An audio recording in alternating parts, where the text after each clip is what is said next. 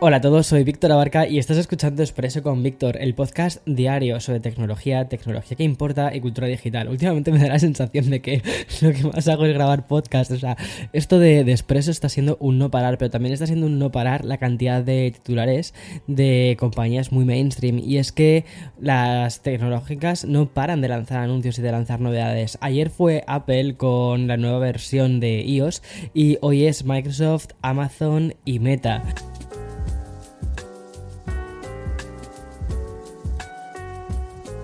Pero antes de hablarte del plan que tiene Mark Zuckerberg sobre cómo, cómo llevar el proyecto de los NFTs dentro de su, de su empresa de Meta, voy a pasar al sponsor de este podcast. This episode is brought to you by Kia's first three row, all electric SUV, the Kia EV9, with available all wheel drive and seating for up to seven adults. With 0 to 60 speed that thrills you one minute and available lounge seats that unwind you the next. Visit kia.com slash EV9 to learn more. Ask your Kia dealer for availability. No system, no matter how advanced, can compensate for all driver error and or driving conditions. Always drive safely. Como te decía antes de esta pequeña pausa, pensábamos que los NFTs iban a dominar el mundo en 2022 y de repente desaparecieron un poco de la conversación, básicamente porque la actualidad manda y lo importante ahora mismo no puede derivar del metaverso, sino de la realidad. Que bueno, por triste que sea, por el tema de la invasión que está sufriendo Ucrania, que básicamente lo está envolviendo todo, también los activos digitales están siendo parte de la conversación hasta que ayer apareció Mark Zuckerberg para volver a hablar de lo que más le gusta ahora mismo, que es el metaverso. Bien, el CEO de Meta aprovechó su participación en una sesión de South by Southwest, que es un evento más cercano al cine casi que a la tecnología, aunque tiene esa especie de mix un poco eh, de, de las dos cosas, pero bueno, para recordarnos el apego que tiene su compañía por los NFTs y nos confirmó que el primer paso para aplicar estos tokens no fungibles en alguna de sus de sus aplicaciones pasaría obviamente por Instagram. Las palabras exactas de Zuckerberg fueron las siguientes. Dijo, durante los próximos meses tendremos la capacidad de incorporar algunos de sus NFTs.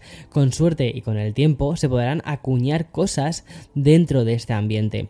Esas palabras del CEO me llevan a otras también de Adam Mosseri, el jefe de Instagram, que acabó el año 2021 diciendo que Instagram se estaba, o sea, estaba explorando, ¿no? La capacidad de los NFTs. Eso sí, sin ningún tipo de aterrizaje posible aún, pero al menos el plan ahí está.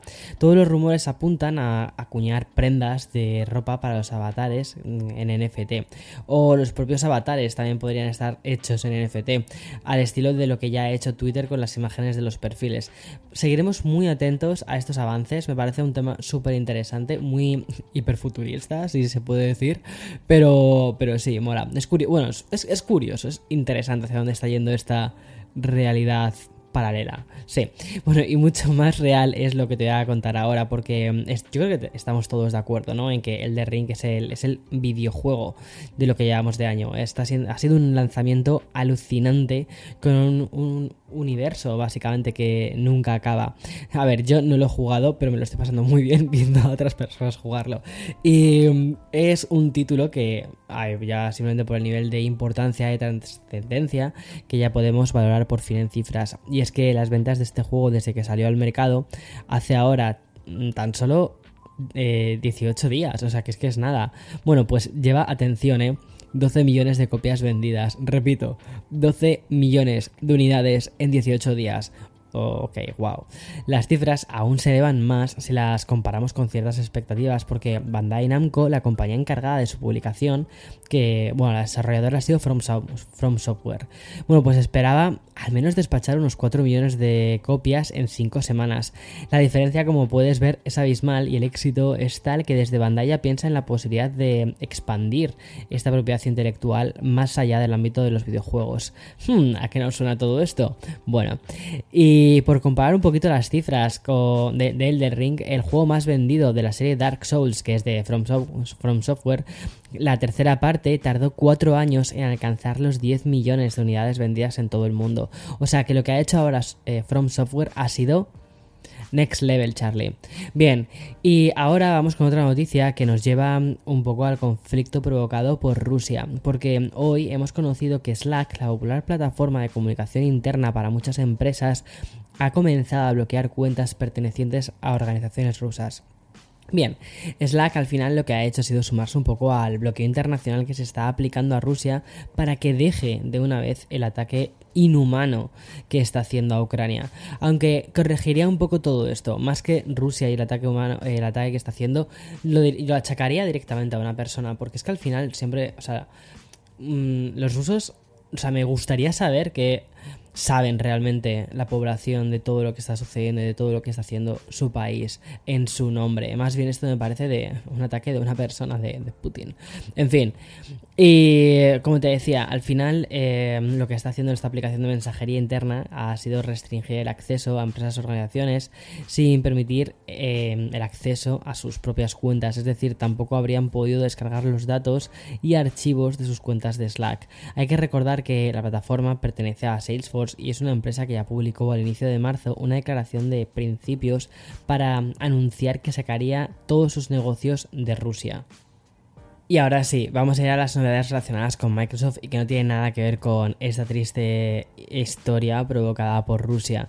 Pero antes vamos a dar paso al sponsor y continúo porque hay bastantes cositas todavía que mencionar. Bueno, pues la compañía fundada por Bill Gates, como te decía antes, ¿no? Que íbamos a hablar un poquito de Microsoft, ha programado un gran evento que se celebraría el próximo 5 de abril, un evento en el que, en palabras del comunicado, se celebrará el futuro emocionante del trabajo híbrido, que es un poco lo que está impulsando Microsoft. La exposición contará con el liderazgo de un viejo conocido de House of BA, sí, Panos Panay, con el que tuve una de las mejores charlas que recuerdo del año pasado, y además va a incidir en el mensaje que ya transmitió en nuestra entrevista, y es que Panos Panay va a aprovechar su presentación para mostrar las funcionalidades de seguridad, productividad y administración de Microsoft, tanto en cliente como en la nube. Los rumores ya apuntan a suscripciones de Windows 365 para PC en la nube y el lanzamiento eh, de Microsoft Loop y Microsoft Teams. Ya sabes, apunta el 5 de abril porque tenemos novedades bastante importantes. Y no nos vamos de la empresa liderada por Nadera porque también han anunciado que el servicio xCloud Gaming por fin va a recibir mejoras tanto en el iPhone como en el iPad. Como sabes, el servicio de transmisión de juegos en la nube ya lleva algo menos de un año eh, dentro de Apple, pero es accesible a través de Safari, sin algunas funciones nativas debido al propio ecosistema.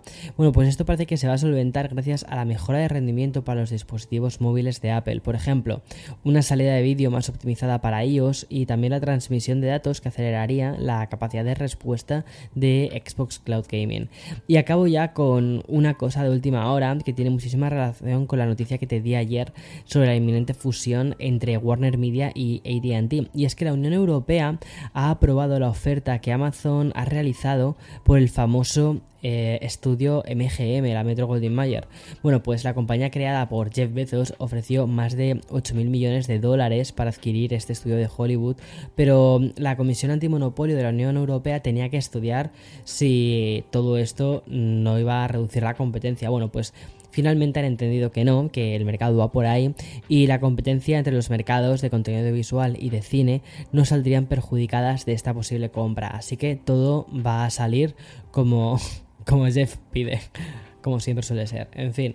Y hasta aquí el, episodio de hoy miércoles 16 de marzo del 2022. Por cierto, acabo de publicar ahora mismo la review del iPad Air con ese M1 flamante, precioso.